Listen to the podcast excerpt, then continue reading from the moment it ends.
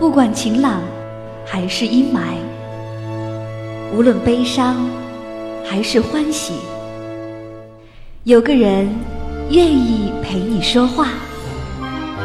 时光相逢，咫尺天涯。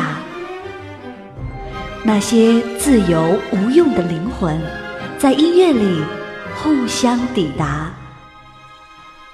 这里是一弹一唱。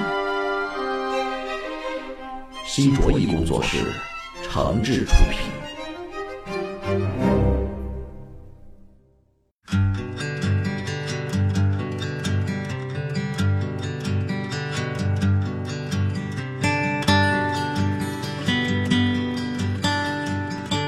这里是网络播客节目《一弹一唱》，我是梁毅。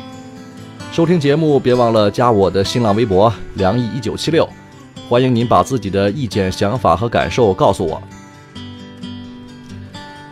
周末的时候，我去朋友家的别墅做客。我这个朋友的别墅呢，可以说是戒备森严啊！啊，门卫、保安各负其责，进门出门都得询问登记，人家也是为业主负责嘛，啊。但是有意思的是，我去朋友家的时候，进人家小区大门，保安不仅没问，还打了个敬礼，直接放行。我也挺奇怪啊。后来那个见了朋友呢，就说起这个事儿。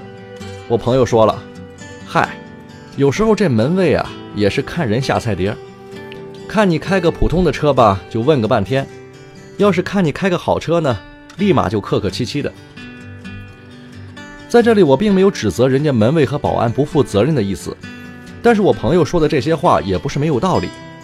俗话说了，佛靠金装，人靠衣装，人的外在打扮等等都是很重要的嘛。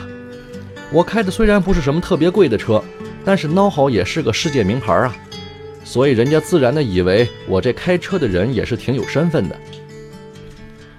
这方面我的切身经历还真不算少。前几年还没换车的时候，啊，哥们儿我就开一普通私家车，哎呦，进个单位大门那就跟做贼似的，盘问登记留证件，一样程序也不能少。有时候人家不愿意让你进吧，干脆就说里面没车位了。停外边吧。可是等我换了个名牌进口车，情况就好多喽。有时候门卫问我停多长时间啊，我就说啊一会儿就走。人家保安大哥立马就说了，那别计时了，您抓紧出来就得。临出门的时候呢，还冲你摆摆手，您慢走啊。我并不是说自己故意要摆多大的谱，咱本身完全自愿的遵守人家各个单位正常的管理规定。但是你看，换一个车作用就这么大。咱不是说非得让别人敬着让着，但是至少故意刁难人的事儿少了。其实车就是个车，虽然品牌价钱不一样，但是隔着一层玻璃就能分辨出车里的人是什么样的吗？显然，按照我们正常的逻辑，很多人都不接受这个观点。这不就是以貌取人吗？天下无贼里也说了。开好车就是好人吗？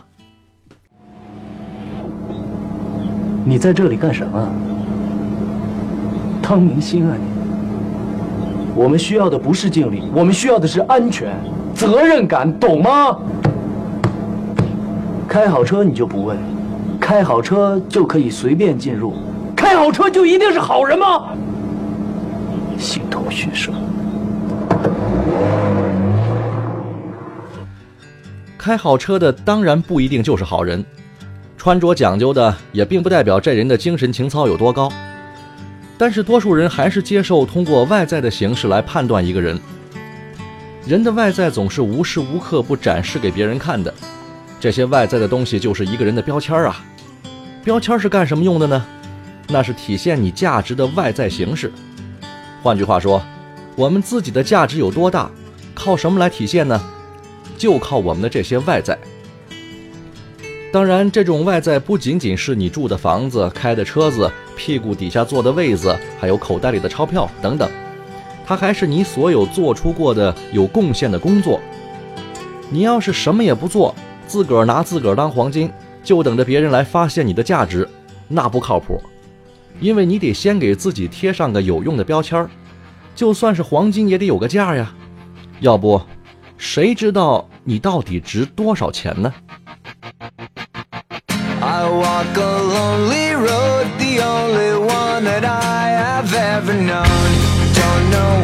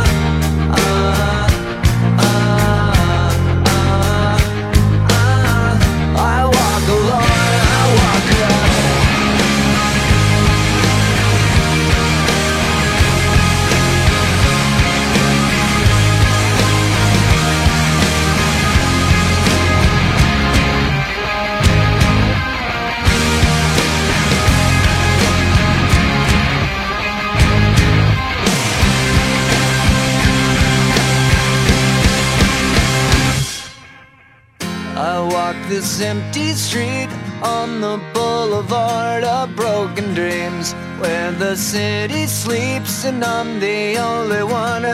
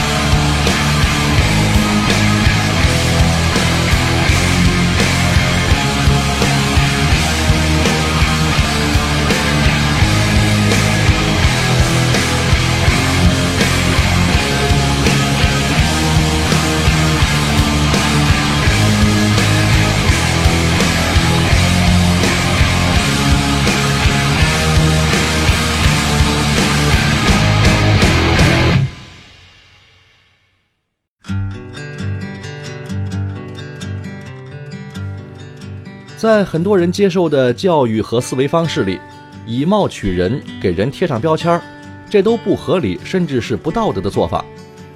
但是我想告诉大家，其实，在一个讲究规则的商业社会里，靠标签来识别人和事物，恰恰是科学合理的行为。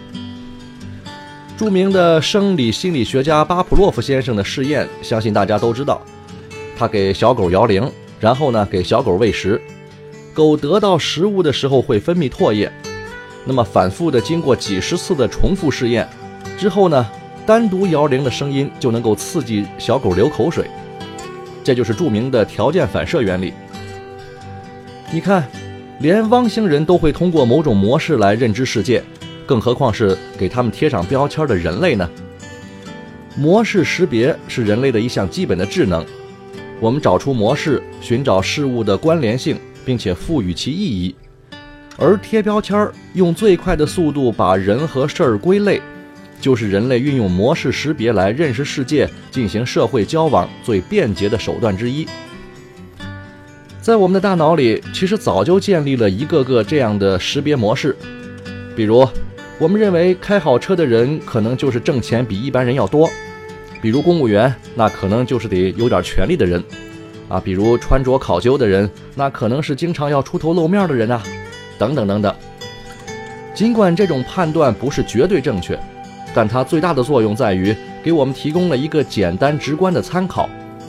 我们的大脑每天都要处理各种复杂的关系运算，所以在长时间的进化过程中，就形成了一个大脑经济法则，就是按照模式化、标签式的方式去判断事物。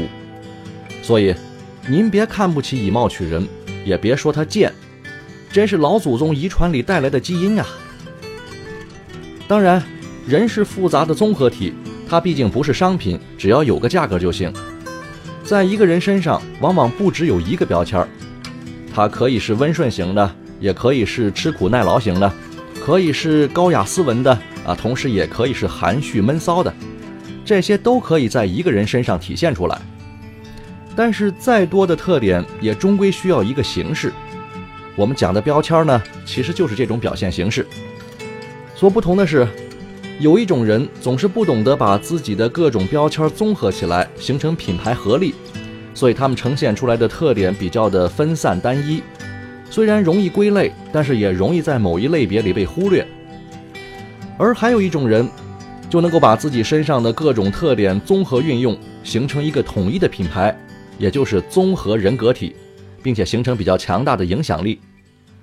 事实证明后一种人经常更容易被识别出来并且在群体当中容易脱颖而出。他们的标签呢也就成为了个人价值的最好体现。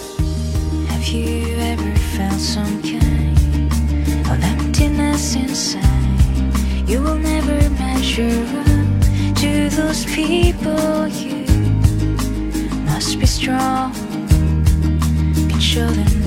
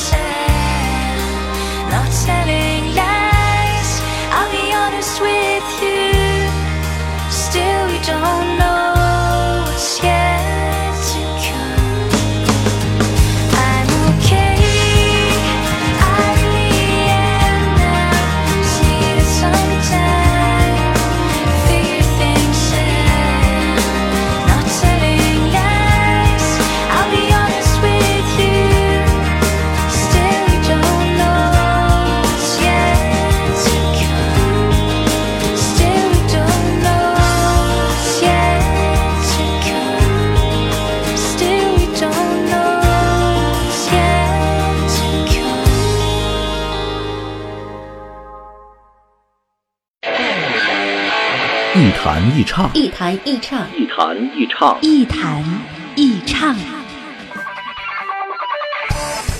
这里是一弹一唱喜马拉雅网络专属广播，欢迎下载喜马拉雅手机 APP 或登录喜马拉雅网在线收听。您还可以关注新浪微博和喜马拉雅加微账号“梁毅一九七六”，随时随地分享好声音。好节目正在继续。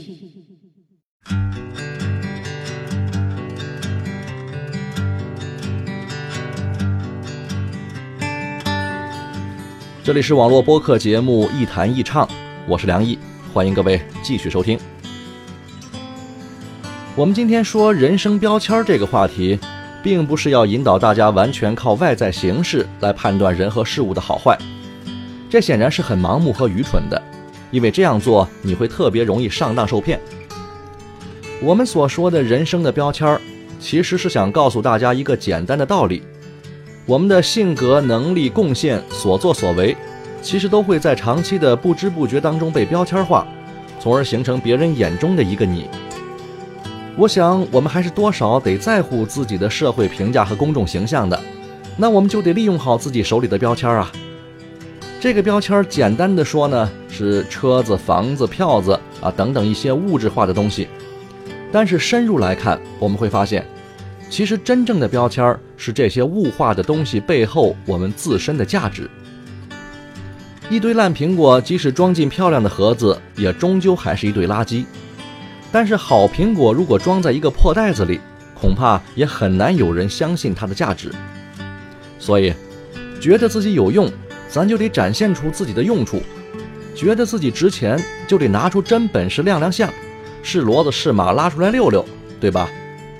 因为世界不会给你太多时间和机会的，让我们去被别人了解。如果不能给自己找一个好的标签儿，那些真正的价值就可能会真的被埋没。有一个我们最常见的场景，相信大家都不陌生，啊，比如参加宴请，你看主宾席上坐的是谁呀？一定是在座的人里官职最大的，或者是这整场宴席里最重要的那个人物。可是这个人你一定认识吗？熟悉吗？了解吗？不一定。我们只是通过他身上的标签来识别他的价值。他的价值可能真的和标签相吻合，当然呢，也可能只是绣花枕头徒有其表。但是我们不必先在乎这个，因为随着社会规则的不断完善啊，随着商业制度和现代化思维的不断发展，一个人的标签终将和他的价值趋向于一致。所以，现在社会里，我们都应该也必须让自己生活的体面一点，给自己贴上一个满意的标签儿。当然，也别随便相信标签儿。我们真正应该思考的是标签儿和价值的关系。生活就像是超级市场，希望各位朋友都能够找到一个合适的位置，让自己的价值派上个好用场，让人生卖个好价钱。好吧，今天节目就到这儿了，咱们下期再见。